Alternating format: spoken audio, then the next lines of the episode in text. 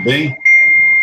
Bom dia, Douglas. Bom dia, bom dia, Sandro. E bom dia a todos os nossos ouvintes e telespectadores também, né? Edson, a gente. Internautas. E internautas. Ouvintes e navegantes. É, pois é. Edson, a gente está passando por uma fase de modificação profunda da agenda de saneamento no nosso país, né? A Federação é, Nacional dos Urbanitários, inclusive que você assessora, tem uma campanha de mobilização contra a privatização e o saneamento, é, em, retomando a palavra de ordem de que água é direito e que não é mercadoria. Isso é muito importante que a gente é, entenda. Mas, recentemente, também a Câmara dos Deputados é, manteve um, um, um, artigo na Lei 14, 14.026 de 2020, que modificou o marco legal de saneamento aqui no Brasil. Né? E esse artigo 16, ele, ele garantia um artigo que consta, constava dessa lei, né, ele garantia que um período que houvesse um período de transição entre as normas da antiga, as normas antigas, que dão conta, inclusive, dos serviços de saneamento aqui, com as estatais e as atuais normas que apontam para a privatização. Bem, esse artigo foi afastado. Eu queria que você falasse um pouco sobre isso, é, inicialmente, e comentasse com a gente como é que você vê é, enfim, essa modificação do marco legal e a impossibilidade contratual de permanência das estatais no fornecimento de saneamento. E quais são as consequências disso?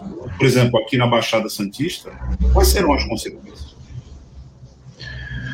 Bom, boa questão, Douglas. Em primeiro lugar, a gente precisa situar em que contexto se dá esse debate do avanço da privatização no saneamento, né? Quer dizer, esse é, esse processo que tende a se intensificar com relação à privatização do saneamento, ele corresponde à lógica desse governo, né? É, um governo ultra neoliberal e que tem como agenda principal a privatização de todos os serviços públicos e, a, e, a, e o aprofundamento das privatizações em setores que ainda resta alguma coisa de público.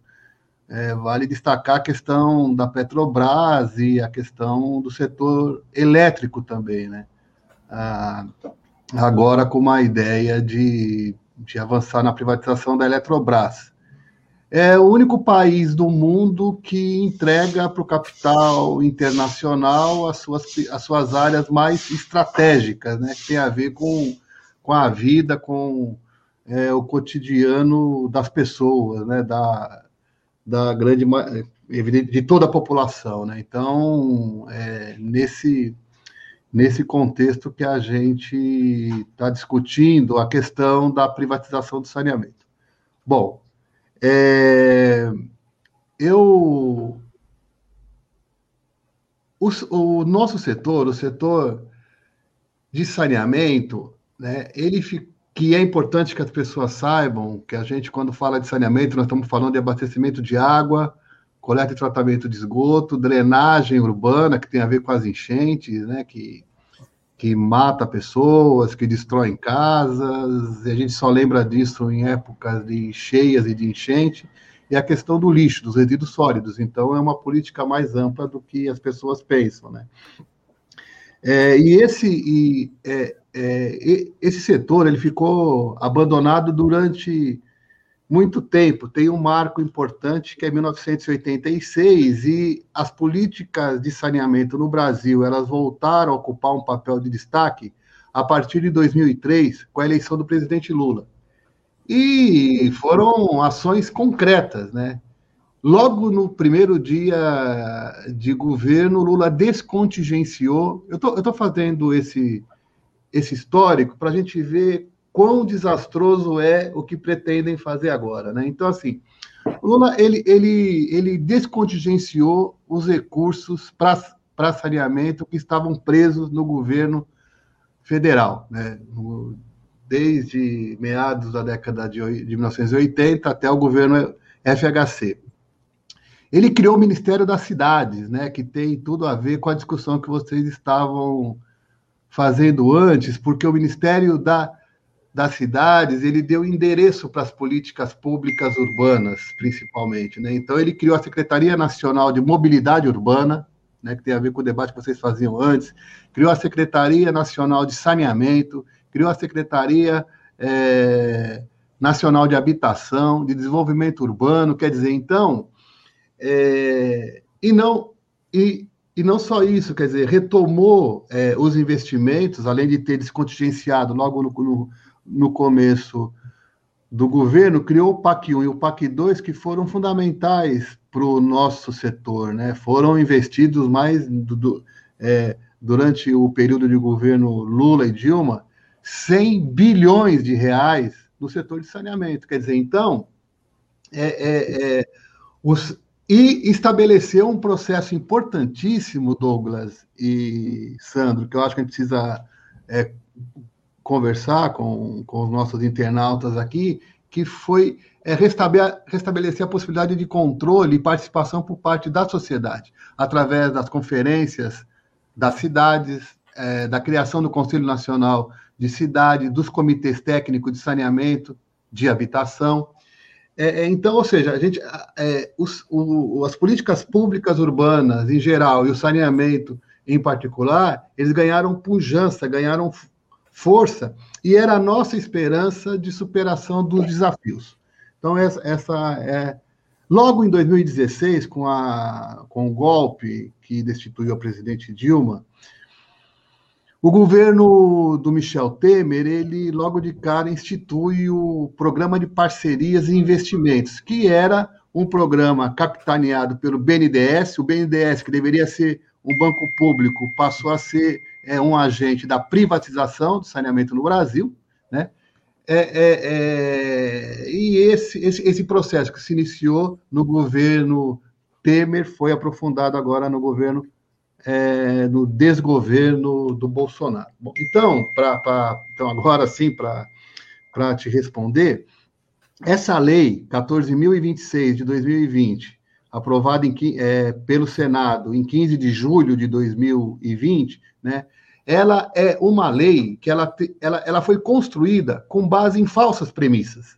A primeira falsa premissa, de que o setor privado era impedido de participar do saneamento, que não era absolutamente verdade. A Lei 11445 de 2007, né, que foi é, que é, aprovada ainda em 2007, era uma lei que não impedia a participação do setor privado. O Brasil é um país capitalista, o Brasil não impede a participação do setor é, privado. Isso está é, isso tá garantido na Constituição, está garantido no artigo, né, é, na Lei 8987, que é a Lei de Concessões de 1995, está garantido nas leis de, é, de PPP de 2004.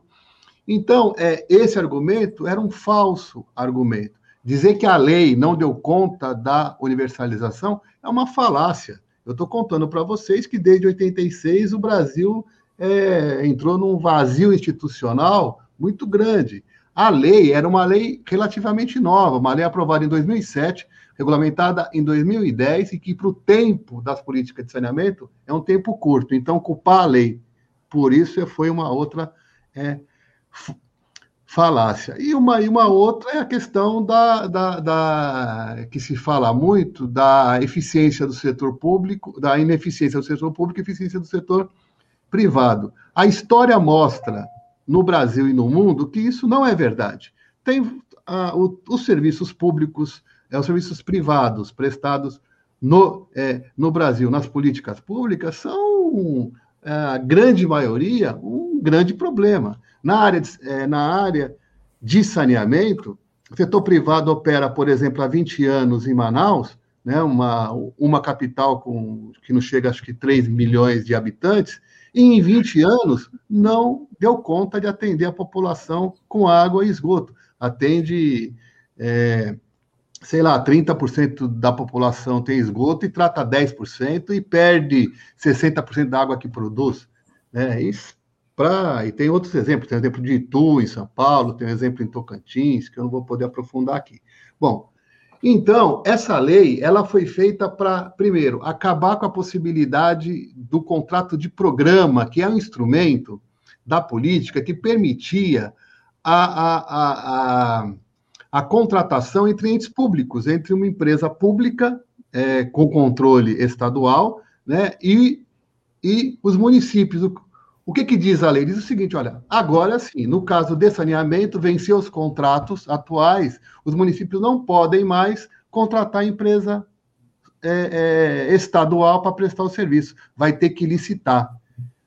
Tem três ações de constitucionalidade tramitando no Supremo, é, questionando vários aspectos da lei, inclusive esse. Ora, o artigo 241 da Constituição é, trata da gestão associada de serviços públicos, né? que permite a, a, a, o consorciamento entre entes públicos para prestação de serviços públicos, e eles tiraram é, o saneamento dessa regra. Então, a intenção aí é de facilitar ainda mais a participação do setor privado. Bom, quais são as consequências disso para o povo brasileiro, para a população pobre que vive na Baixada Santista, que é, né, que é que é da onde a gente fala. As pessoas que não têm saneamento na Baixada, é, é, é, na Baixada Santista não são as que moram na orla da praia, não são as que moram nos bairros de classe média, classe média alta, são as pessoas, Sandro e Douglas, como vocês sabem, né, que vivem é, é, é, nas franjas das cidades, que vivem nas ocupações, né, por falta de política habitacional, são as pessoas que vivem é, nas palafitas, são, são as pessoas é, que vivem nas favelas, né? E são exatamente essas áreas que não têm interesse do setor privado atuar, porque elas não são rentáveis e exigem muitos investimentos. Então, eles querem atuar nas áreas mais consolidadas, onde a necessidade de investimento para universalização do acesso seja menor. Então, as consequências disso vão ser aumento da exclusão e aumento de tarifa. Porque quando, quando eu privatizo as áreas mais rentáveis, eu acabo com um instrumento importante de, da, da política pública, que é de fazer um subsídio cruzado entre as áreas que, a, que se opera. Então, se eu opero numa área cuja minha é, receita é maior do que as minhas despesas para prestar o, o, serviço, esse excedente eu uso onde os serviços são menos rentáveis. Então, isso dá uma, é, possibilita você ter uma certa modicidade tarifária, o que acaba quando você pratica a privatização. Desculpa se eu estendi muito. Não, o contexto precisa ser entendido mesmo, né? Em que se dá essa dinâmica de privatização, até porque, Edson, isso, nesse momento, a realidade sugere que isso não é percebido pela, pela população em geral. O que, que está em andamento? Então, esse contexto é necessário para que a gente é, compreenda a dinâmica. Diga, Sandro. É. Oi, Edson, bom dia. Obrigado por você estar participando. E já tem aqui uma mensagem para você do companheiro Fernando Rodrigues que ela foi diretor dos sindicatos urbanitários, te parabenizando aí pela tua participação, para a gente estar tá pautando a questão do saneamento, e ele está falando como é bom te rever, né? Que você sempre foi uma referência na luta dos trabalhadores pelo saneamento.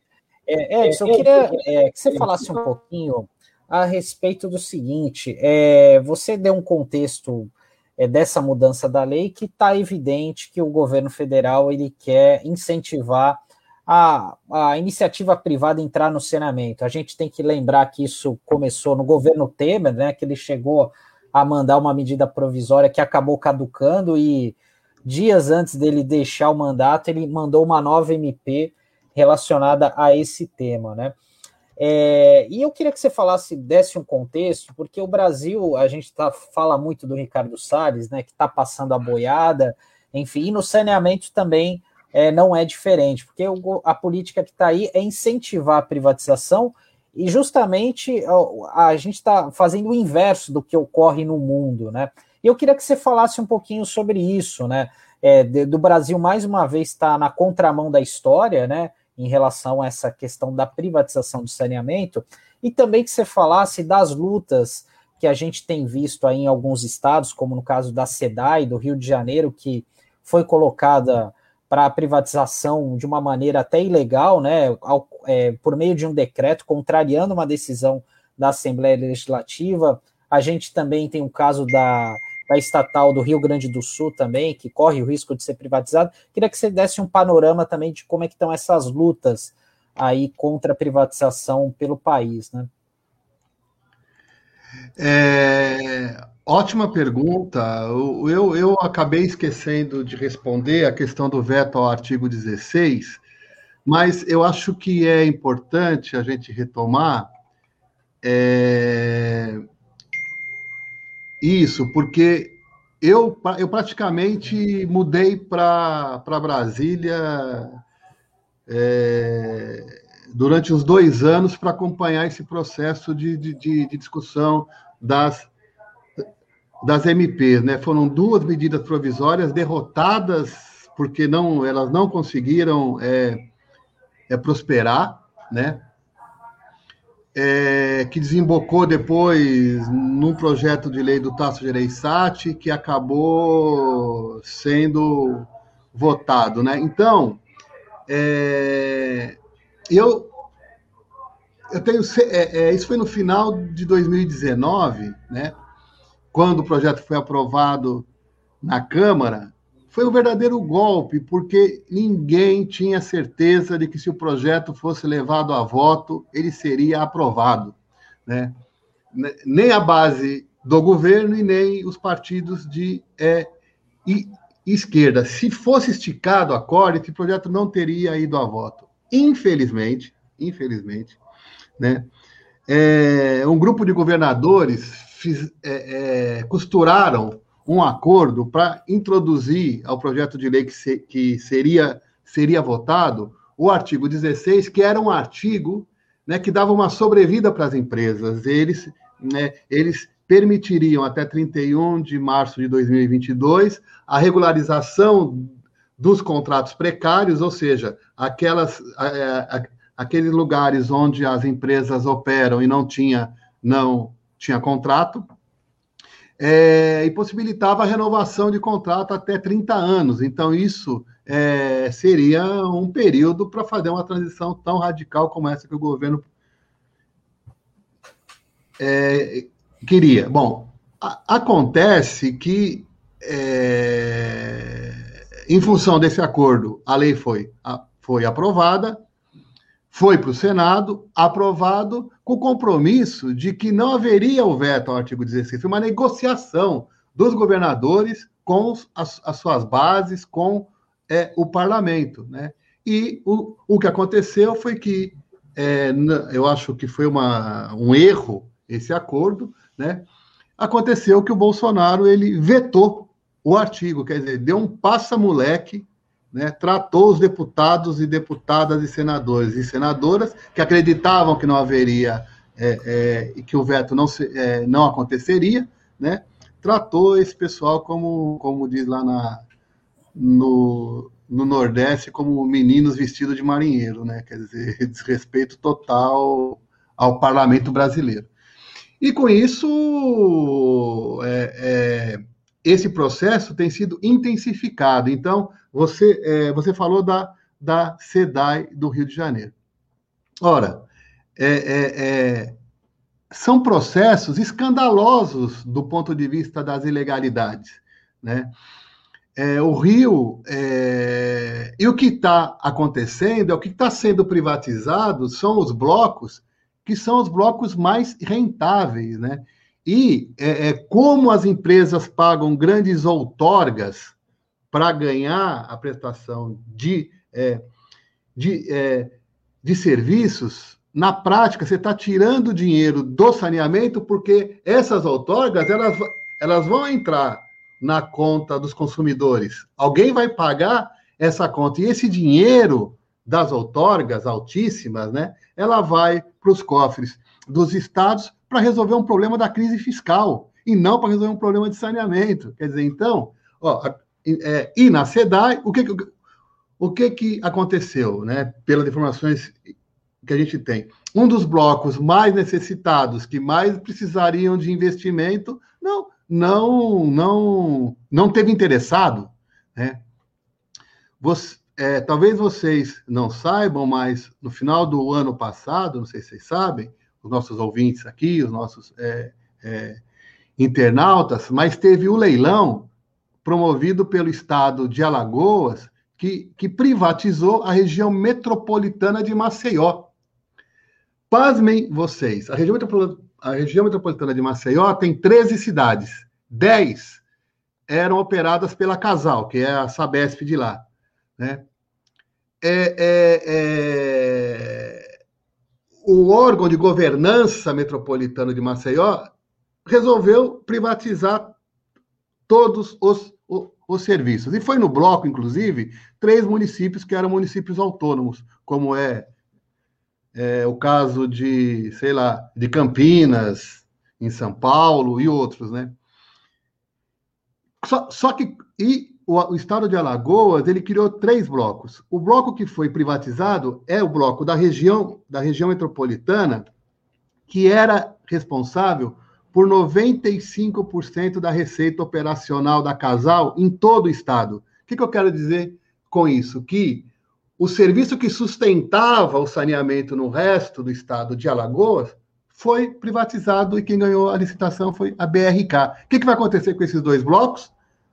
Onde está a população mais pobre, provavelmente não vai ter é, interessado em novas privatizações e vai ficar na mão do é, do governo do Estado. Ou seja, essa história de que você, na, na privatização, junta o osso com o filé, é mentira. Né? Pode falar, Douglas. Ah, não, exatamente isso, porque vamos tentar localizar isso aqui na nossa região. Guarujá, Santos, São Vicente, é, para ficar por aí. Então, você já citou, uma parte grande da população habita em condições subnormais e muitas delas em palafitas, portanto, a gente sabe que aí não tem política de saneamento nenhum. E quando existe a privatização, você também disse isso, não é quem mora né, na praia, na orla, etc., que vai sofrer com isso. Apesar de que os efeitos, e eu gostaria que você comentasse é, isso, os efeitos tarifários vão chegar aí. Né? Mas uh, quem não tem vai continuar sem ter.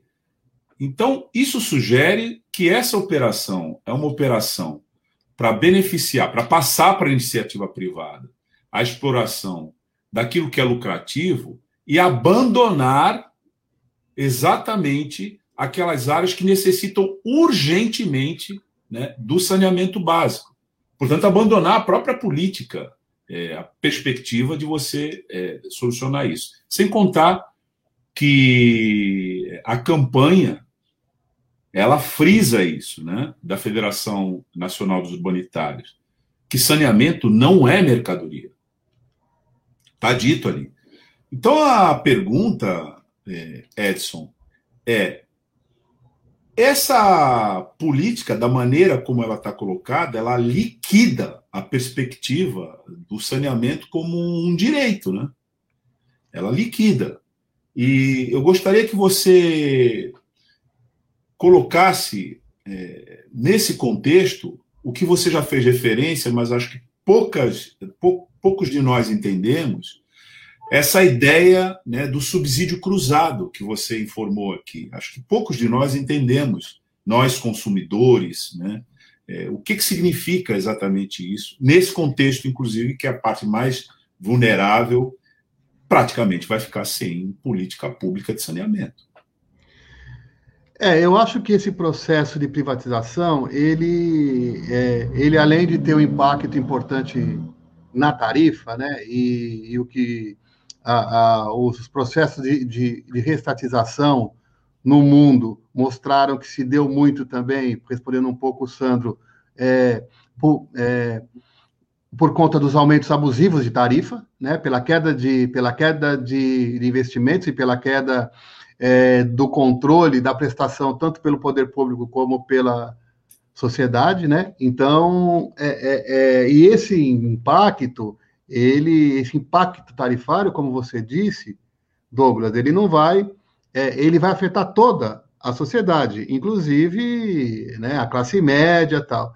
E não e, e, e essa, essa questão do abandono do saneamento para as áreas mais mais carentes, ele tem outro impacto é, importante, que a gente pode transportar isso para a Baixada, que é o impacto ambiental. Quando eu não trato é, é, os esgotos que são jogados in natura nos corpos d'água, nos córregos, nos canais, é, é, é né, assim, quando eu não enfrento, enfrento as ligações é, de esgoto nas redes de água de chuva tal, é, eu impacto toda a cidade, né? Então, por isso que olhar o, o saneamento é, de forma integral na cidade é estratégico, né? Como política pública tal. E mais, viu? É, só dando, fazendo um parênteses aqui, que é uma política que tem que ser pensada em conjunto com a política habitacional. Eu não enfrento o problema de saneamento se eu também não enfrentar é, o, o, o problema dos, dos, dos, dos, assentamentos precários, né? Então, eu acho que esse é um outro capítulo importante desse nosso debate uh, aqui.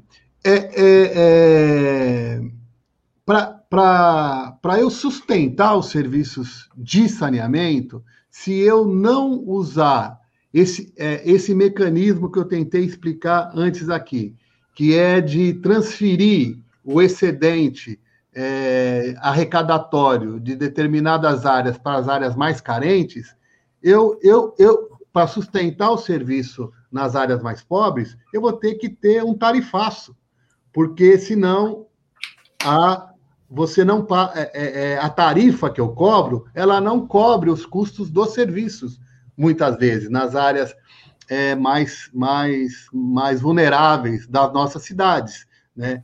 É, é, então, como eu disse aqui, né, eu estava dando o exemplo de Maceió, mas ele poderia ser transferido aqui para Baixada. Eu, eu, eu, como o setor privado se interessa pelas áreas mais rentáveis, e ele vai controlar essas áreas, e são elas que subsidiam o serviço nas comunidades mais pobres, né? o, o setor privado, ele não vai fazer o subsídio cruzado, ele não tem obrigação de fazer isso, isso é uma, uma obrigação, é uma política pública. Né? Então, é, é, os operadores de saneamento, para continuar, é, os serviços vão ter que praticar altas tarifas. Então, essa é a lógica é, desse processo todo que nós estamos é, vivendo aqui. Eu acho, Douglas, também sempre gosto de falar isso, porque assim, a gente aqui não está tampando só com a, com a peneira, quer dizer, a gente não pode é, não reconhecer que nós temos uma dívida grande na área de saneamento com a população mais pobre, de São Vicente, de Santos, do Guarujá, de Cubatão, da Praia Grande, né? Mas é importante a gente dizer que nós estávamos no caminho certo, né? Por causa de todo o histórico que eu já dei aqui. Agora, usar o discurso que a Rede Globo usa, usar o discurso que o Trata Brasil usa, usar o discurso é, dos privatistas de que essa lei nova vai superar os desafios, é, é, é mentira, porque não vai, por causa de tudo isso que eu já expliquei aqui. A lógica do setor privado não é uma lógica de Madre Teresa de Calcutá, de fazer o bem para atender a população pobre. Né? A última coisa que eu acho que é, que é importante que vocês saibam, hoje, é, quatro empresas controlam 85% do saneamento privado no Brasil. E são grupos internacionais, cujos principais investidores, é, controladores, são fundos de pensão, fundos de investimento, que estão é, a, a, a EGEA, que é um dos grandes grupos, que, que que ganhou um, um, lote grande lá no Rio de Janeiro, né, é a BRK Ambiental, que é a antiga Odebrecht. A, a EGEA tem como é, o grande grupo por trás dela um fundo soberano de Singapura. A BRK tem um fundo de investimento do Canadá, o Brookfields. Quer dizer, vocês acham que os investidores desses fundos, né, que é, fundos que administram o dinheiro dessa gente, os, os investidores lá fora estão preocupados se a empresa deles vai atender a, a população pobre? Eles querem retorno dos seus investimentos. Então, engana-se aqueles que acham que a privatização ela vai gerar emprego no Brasil, que ela vai gerar venda de material, que ela vai é, é, melhorar a situação do povo. Não vai. Nós vamos engordar, nós vamos transferir lucro para o capital internacional. Então, a gente vive um processo de financiarização grande do saneamento no, no Brasil. Então, a gente está transformando um serviço público que é monopólio natural, diferente da telefonia, diferente é, né, da TV a cabo, diferente de outros serviços, em que o cidadão pode escolher aquele que é mais barato, aquele que é melhor. Né? Aqui é, é, um, é, uma, é um investimento privado sem risco. Ninguém vive sem água, ninguém vive sem é, é, é esgoto, ninguém vive. É, ninguém produz se não tiver água. Então, é um serviço estratégico, monopólio natural, com grande, é, com baixíssimo índice de inadimplência, né? Então é um, é um absurdo o que estão fazendo com saneamento no nosso país.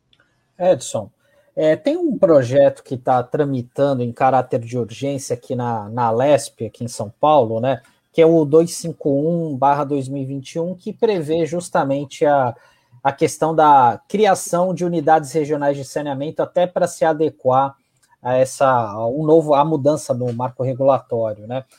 E assim, até para os ouvintes internautas entenderem, foram criadas quatro grandes regiões aqui no estado e uma delas, formada por 370 cidades, é onde estão todas as cidades da operadas pela Sabesp, né? inclusive as da Baixada Santista, né? É, a gente recebeu aqui no mês passado o Sidney Aranha, que é o secretário de Meio Ambiente de Guarujá, e ele até teve uma fala bem interessante, falando: olha, isso daí na prática vai acabar com a metropolização, né? Porque isso vai causar um, um problemaço, né? É, na tua avaliação, você acha que esse projeto passa na Assembleia? É, o que, que é, isso daí é uma política errada do governo do estado, uma visão equivocada? E, uma, e, e, também o seguinte: é, o sistema regional de saneamento ele não tem que estar associado a uma bacia hidrográfica como é hoje. Enfim, queria que você falasse um pouquinho a respeito desses, desses aspectos. Bom, eu acho que bom, é, o que o Sandro trouxe é o seguinte: tem a ver com uma das determinações da Lei 14.026 e que os estados brasileiros têm que fazer a regionalização da prestação do, do, dos serviços até 31 de maio de 2021. Né? É, e aí, é, o, estado de, o Estado de São Paulo, ele optou por criar unidades regionais de saneamento, que é feito com base numa lei ordinária e não, é, e não uma lei complementar, né? É, é, é, com vistas a atender o que está na, na lei. Uma das condições é que, é que nessa, nessa modelagem aí, né, nessa divisão é, regional, você tenha garantido o equilíbrio econômico financeiro delas tal. Bom, é, tem algumas, algumas questões no projeto que são muito complicadas. Uma delas é que a lei ela não define como se dará a governança dessas regiões no Estado. Então, ela não respeita uma determinação do Estatuto da Metrópole, que diz que a lei ela tem que dizer como vai funcionar a, a, a governança. O que, que é a governança? É um grupo composto por representantes do Estado e do município que vão é, definir o planejamento, vão, é, vão pensar a gestão do saneamento na região. Então, a lei não tratou disso.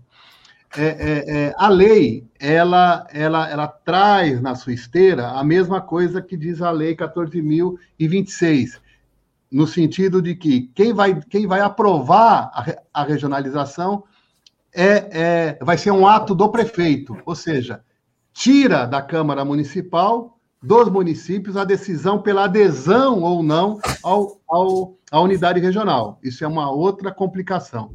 A terceira é que, como a região, a, a, a unidade regional, ela, ela, ela, algum, é, ela se sobrepõe à região metropolitana, né? você tem um problema a, aí que é o seguinte: a região metropolitana da Baixada Santista, por exemplo, coloca como um dos serviços de interesse comum o saneamento básico. E a unidade regional de saneamento, ela também ela tem a função o quê? de tratar do serviço de interesse comum, que é o saneamento básico. Então, você vai ter um conflito é, é, é, nessas, é, nessas funções é, com o que está na, na, região metropolitana, na lei que criou a região metropolitana e na unidade regional. O certo era você ter uma lei complementar que tirasse da região metropolitana a função pública de interesse comum, saneamento básico, e deixasse só na unidade é, regional o Sidney, ele tem razão, né? É, você é, imagina que, que a, a, a, a, unidade regional 1, né, que pega desde municípios do litoral até municípios que fazem divisa com Mato Grosso, é uma coisa que, do ponto de vista do planejamento, é irracional, né? Na prática, o que vai acabar acontecendo, na minha opinião, é que é, a unidade regional, ela vai, para funcionar, ela vai ter que criar é, é, é, sub-regiões dentro da unidade dentro da unidade regional, para você preservar o que você tem hoje é, com base nas unidades de negócio da Sabesp, né? Então você vai ter que é, manter esse bloco da Baixada, você vai ter que manter os blocos que hoje já se organizam dentro do desenho de funcionamento da Sabesp. Então, é, é, é, é, eu acho que é, que é isso, isso que vai acontecer na prática para resolver esse problema que o Sidney levantou. É, eu acho que tem, só para encerrar, é, o governo do estado de São Paulo, nesse momento, taticamente, ele, ele fez um desenho que preserva a Sabesp, preserva a Sabesp, é, mas ele não fez isso porque eles são bonzinhos, não, é porque eles têm uma relação com o mercado e qualquer mudança importante que eles fizessem agora ia abalar a sua relação no mercado da Bolsa de Valores. Tá? Então, tem isso também. E o governo está em compasso de espera para saber o que, que vai fazer com a Sabesp. Na sexta-feira, as ações da Sabesp caíram 4,7%. Sabe por quê? Porque naquele dia o Marcos Penido disse que não está na agenda do governo, do Estado, privatizar ou, ou, fazer capitalização parcial ou total da Sabesp em 2021 e 2022. Tem eleição o ano que vem, né? É, e o PSDB, espero que não, e eles esperam que vão ser reconduzidos ao governo do Estado. E aí eles vão pensar o que vão fazer com a Sabesp. A única coisa é que nós precisamos tomar cuidado, porque o Penido disse o seguinte: falou, não, a nossa vontade agora, é, a, a, a nossa intenção é avançar na, avançar na universalização. 2021, 2022, atendendo a lei. Depois a gente vê o que faz. Ora, vê bem, nós vamos botar dinheiro público, nós vamos é, investir, aumentar os níveis de atendimento, aí lá em 2023 a gente, que tiver tudo melhor do que é hoje, a gente pega e privatiza. Então, é, é eu espero que em 2022, né, Douglas, a gente repense tudo isso para a Sabesp aí. Não sei é, se eu é, respondi, cara. É. Sim, Sandro. É, não, respondeu sim. É, não, porque esse é um tema que é, assim, a, a, normalmente a Assembleia Legislativa tem pouca visibilidade no noticiário, né? E, e, um projeto como esse, certamente muitos deputados é, nem sabem do que se trata, né? É uma coisa que vai passar meio que batido lá, né? E só vão perceber os efeitos mesmo só daqui a algum tempo, né? E como você falou, né? O Penido deu essa entrevista aí, as ações caíram, né? Mas sempre tem que ficar com o um pé atrás, né? Porque a gente sabe da lógica aí do, do Dória, né? Enfim, é, então não dá para contar como certo, né? É, que isso não vai ocorrer com a Sabesp, até, até porque a Sabesp, pouca gente sabe, é uma das maiores empresas de saneamento do mundo, está entre as três maiores, né? Então é muito visada aí pela, pela, pelas empresas privadas. Né? É, quando a gente fala em privatização, né, Sandro? Na verdade, é a entrega. E o Pascoal Vaz, toda semana fala com a gente aqui na terça-feira sobre economia, reiteradas vezes expõe o processo de privatização. Ele estudou isso e descreve que no momento imediatamente anterior à privatização há um investimento público para que aquele que vai receber né, essa estrutura já não tenha absolutamente despesas e tenha maior capacidade de lucrar imediatamente. Essa é uma importante eh, observação que, repito, sempre o Pascoal está fazendo aqui conosco, e é uma espécie de alerta para a população. Porque antes de privatizar, tem um investimento, portanto, com dinheiro público, naquela estrutura que vai ser privatizada para que o capital privado, é, enfim, lucre mais ainda de saída com esse processo. Parece que, pelo que a gente descreveu aqui, né, esse processo está em andamento. A gente até poderia conversar com o Pascoal Vaz na, ter na terça-feira com esses elementos que o Edson traz aqui, para ele analisar. É um caso em andamento daquela é, descrição que ele sempre faz. Edson, muito consistente as informações que você traz, inclusive de interesse público para a região, porque, como eu disse antes, é difícil para os consumidores e aí para os cidadãos e para as cidadãs entenderem o que está acontecendo. É muito difícil. E normalmente, quando é assim, a gente é surpreendido já com o resultado. E você já alertou aqui independentemente do extrato social a que você pertença, o resultado para você vai ser amargo, porque você vai enfrentar uma política aí em perspectiva bastante é, abrangente de tarifaços. Agora, é curioso que nós estejamos falando disso quando entrou para a pauta né, a possibilidade de um apagão no país por falta de investimento. Inclusive naquelas áreas, você falou aqui, né, você citou, né, inclusive a Amazônia, falou também de Alagoas. É, houve, não é porque você privatiza, entrega no setor privado, que automaticamente você tem eficiência. Você pode talvez esperar um resultado contrário. Então, agora, no finalzinho aqui da nossa entrevista, Edson, queria que você já, inclusive, é, fizesse suas considerações finais, mas é, reiterasse isso, né? porque a impressão que nós temos como cidadãos e cidadãs é que é uma boa privatizar e rápido, de qualquer forma. Né? E parece, por tudo que você está colocando, que não. E gostaria também que você falasse como é que está a campanha da Federação Nacional dos Urbanitários, né, contra essa privatização. Você citou aí as ações, inclusive, de inconstitucionalidade que andam lá no Supremo, mas que você desse para a gente pelo menos um estado da arte né, da campanha nesse momento. Tá, tá, tá cortado o teu áudio. É, como a privatização ela se dá a nível